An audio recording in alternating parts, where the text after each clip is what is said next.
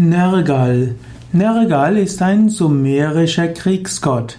Nergal wird auch manchmal bezeichnet als Enerigal. Nerigal ist die akkadische Aussprache.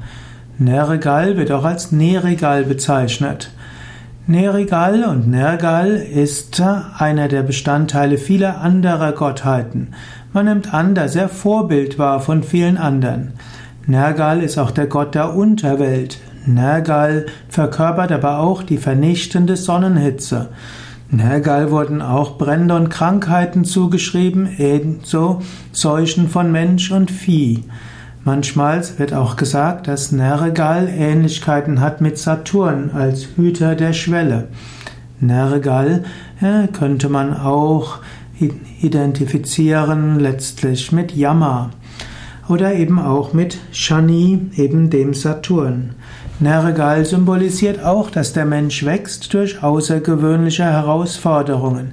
Wir wachsen nicht nur durch ne, schöne Dinge und Gott ist nicht nur erfahrbar in dem, was alles gut geht, sondern Gott ist eben auch erfahrbar in Nergal und damit in Schwierigkeiten und Problemen.